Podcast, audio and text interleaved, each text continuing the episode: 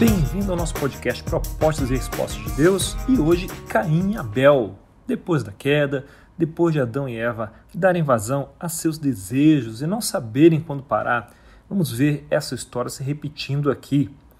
E também é baseado nos ensinos de David Forman, que é um rabino ortodoxo com muita profundidade no ensino do Torá e no Bema Podcast do Martin Salomon.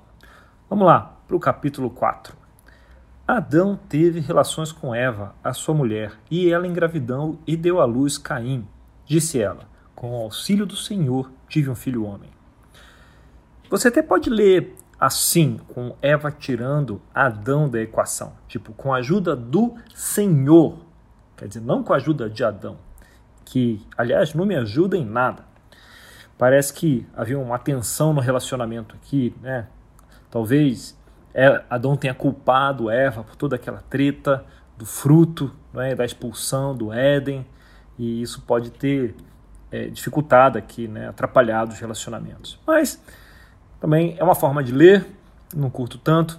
Vamos adiante. Caim significa adquirido ou adquirir. Não é?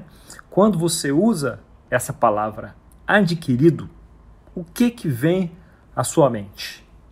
Que, que vem à sua mente? Adquirir, adquirir, adquirido.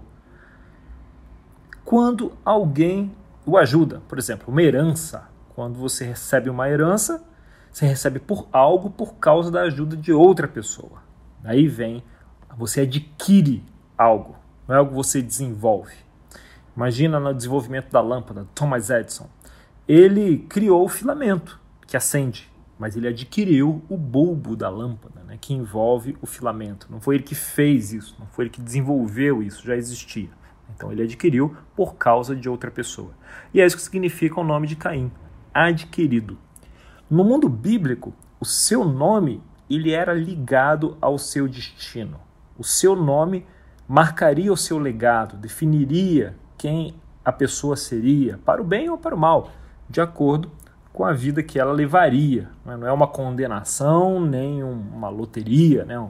mas ia influenciar bastante o, o, legado da pessoa, de acordo com o que ela fizesse com, com, aquele, com aquele nome. Então vamos lá Gênesis 4, 2 ao 5. Voltou a dar à luz, desta vez a Abel, irmão dele. Abel tornou-se pastor de ovelhas e Caim, agricultor. Passado algum tempo, Caim trouxe do fruto da terra uma oferta ao Senhor. Abel, por sua vez, trouxe as partes gordas das primeiras crias do seu rebanho. O Senhor aceitou com agrado Abel e sua oferta, mas não aceitou Caim e sua oferta. Por isso, Caim se enfureceu e o seu rosto se transtornou. Observe aqui que o texto não diz que a oferta de Abel era melhor que a de Caim. O que nos leva a algumas perguntas estranhas.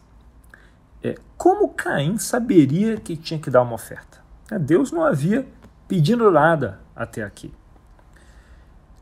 Gênesis, de 1 a 11, traz muitas questões sobre o caráter de Deus e muitas respostas sobre esse caráter. Então vamos pensar aqui: que tipo de pai rejeitaria um presente que ele não pediu? Imagine, né, eu tenho aqui minhas filhas, imagine receber dois desenhos, e desenho de criança, né? E aí um daqui são aqueles rabiscos coloridos, e aí você olha para um desenho e fala: "Esse é legal, gostei, tá lindo". E olha para o outro e fala: "Não, esse aqui tá uma porcaria. Você devia parar com essa história de tentar desenhar. Então agora imagina os dois. O sacrifício de Abel, ah, sacrifício legal pra caramba, as primeiras crias. Agora esse outro aqui, né, né, bem mais ou menos, viu? Você podia fazer melhor que isso. Então, com isso em mente, é, vamos avançar um pouquinho. 4, verso 6. O Senhor disse a Caim: Por que você está furioso? Por que se transtornou o seu rosto? Se você fizer o bem, não será aceito, mas se não o fizer, saiba que o pecado ameaça a porta. Ele deseja conquistá-lo, mas você deve dominá-lo. Caim, o adquirido, sabe exatamente de onde vem o que ele produz. Ele adquire de Deus. Né? Ele, ele é agricultor, né? ele planta, mas quem que dá a chuva, quem dá o sol, né? e, e ele sabe que ele não tem o menor controle sobre essas coisas. Ele é meio que dependente da boa vontade de Deus. Sabemos, né? Quem é que faz crescer os frutos? Então alguém, a Caim, adquirido, que depende dos outros, parece que ele tem um medo aqui, um receio íntimo aqui. O único que garante que ele vai ter o salário, né, entre aspas, a, a renda dele, o resultado dele é o pai. Então, ele dá a oferta a Deus, mas você tem essa insegurança aqui por trás. Essa motivação aqui por trás dele não é a mesma de Abel. Então, talvez, se ele confiasse na história, né, esse termo que vai aparecer muito ainda pela frente, confiar na história que Deus está querendo contar aqui, se ele confiasse na história, saberia que Deus será sempre bom. Mas agora o medo entra na história. E, pior, com a presença do seu maninho. E o seu maninho está sendo aceito. Então, de repente, ele interpreta e ele acha que tem que produzir algo incrível, que assim ele vai agradar a Deus. Olha de novo a, a, a história paralela, a história do império de novo. Lembra, o povo aqui recebendo isso, ele está no deserto, saindo do Egito. A história da valorização da produção, da produção contínua, o seu valor está ligado ao que você produz. Então, imagine Caim agora, vamos ter empatia aqui por, por Caim. Imagine Caim vendo a sua oferta sendo rejeitada. Como ele se sente? Se sente ameaçado, se sente inseguro, olha para Abel e se sente enciumado. É? Então, assim o coração de Caim tenso, né? É, é, aquela agonia, ansiedade, lembra alguma coisa isso? Vamos lá para o verso 8. Disse, porém, Caim a seu irmão Abel: Vamos para o campo. Quando estavam lá, Caim atacou seu irmão Abel e o matou.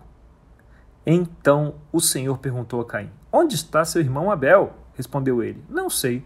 Sou eu o responsável por meu irmão?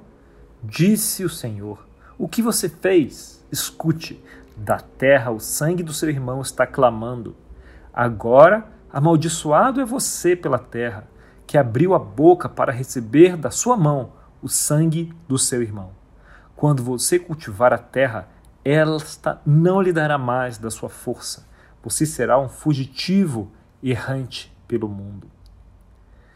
E vemos aqui, devemos nos perguntar aqui se como a gente vê é, essa passagem está seguindo a teologia, a melhor teologia, a teologia correta.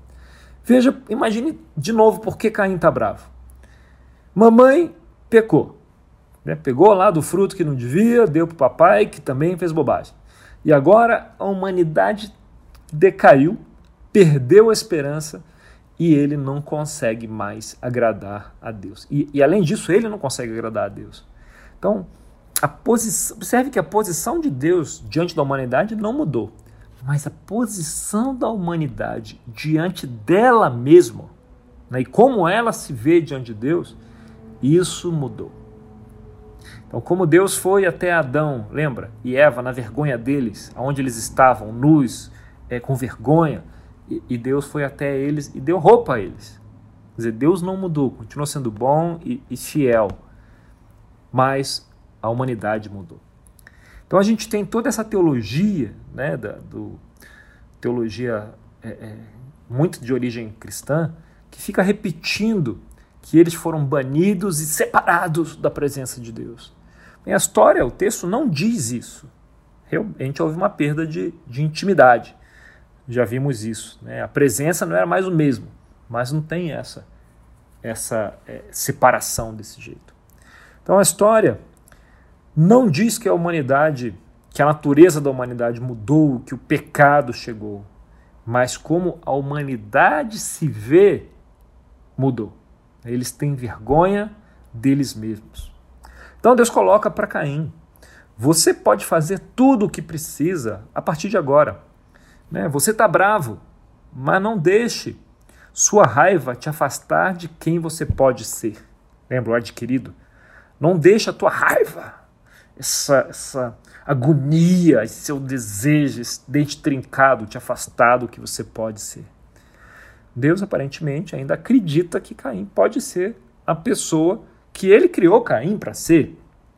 Então a pergunta não faz sentido quando ele, ele, ele faz: por que você está furioso? É, é, ele está tentando despertar em Caim, ou ajudar Caim voltar a ele ser, a ele agir como ele foi criado para ser. Vamos fazer aqui uma distinção. A visão do, do Ocidente e do Oriente. Né? Na, forma hebraica de ver, o pecado não é algo que está dentro de você e está doido para arrumar uma brecha para se manifestar, mas é algo que você faz. Está né? Tá na sua ação. O pecado está relacionado a como você age. Então, Deus aqui para Caim, está vendo Caim é, raivoso, né, irritado, ressentido, e fala: ok, não fique tão bravo, faça o que você deve fazer e vai dar tudo certo. Quer dizer, foque em fazer o que é certo. Deus foca em nos ajudar a fazer o que é certo. Deus reforça isso. A minha posição com você não mudou. Eu gostei do sacrifício de Abel, mas não significa que eu o amo mais. Se você fizer o que é certo, e ele fala: o, o pecado deseja conquistá-lo, mas ainda dá. Você ainda não agiu em cima desse pecado, ainda dá para voltar. Então, é, você tem um desejo, um medo, uma insegurança que quer dominar você, Caim. Mas você tem a opção de não agir como um animal. Tem a opção de não deixar sua raiva e sua frustração é, dominá-lo, né? Você pode matar a sua raiva, limitar a sua frustração aqui e seguir adiante. E isso está relacionado com confiar na história.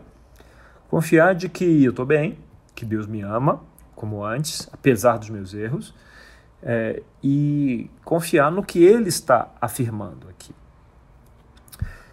Nós vamos ser chamados a isso de novo e de novo. A humanidade vai ser chamada a isso de novo e de novo. Nós vamos assistir essa história terminar em tragédia, né, como vemos logo adiante, assim como vemos aí eh, ao nosso redor.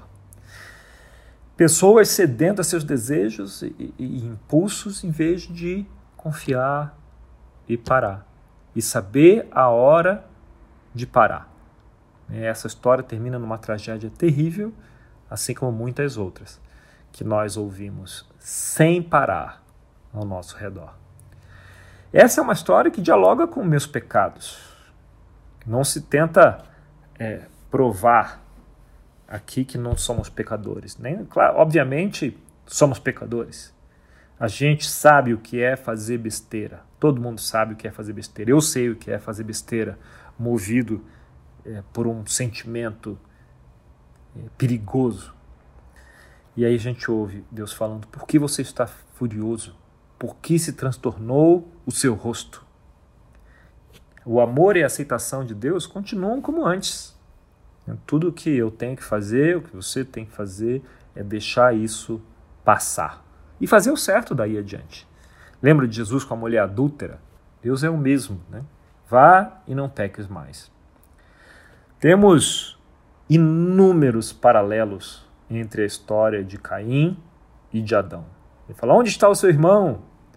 e o que ele falou para Adão: Onde está você? Ou quando ele fala para Caim: A terra não lhe dará mais da sua força. Caim era um agricultor como o pai, era o primogênito, né? como o pai. E Adão também, a mesma coisa. Né? A terra vai retirar da sua força. Tem inúmeros paralelos da história de Caim e da história de Adão. E como eles agiram num impulso, num desejo que acabou resultando em tragédia. Então são duas histórias sobre dominar os próprios desejos e duas histórias onde esse domínio não acontece e elas terminam de forma parecida. Se você ficar empolgado, você pode procurar mais similaridades.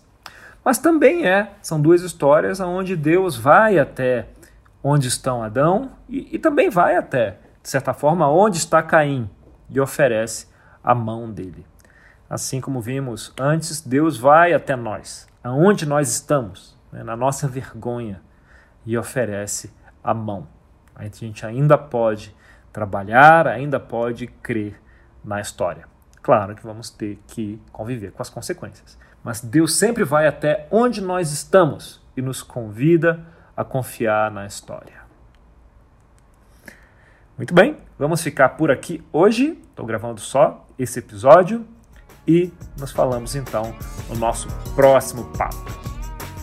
Até mais.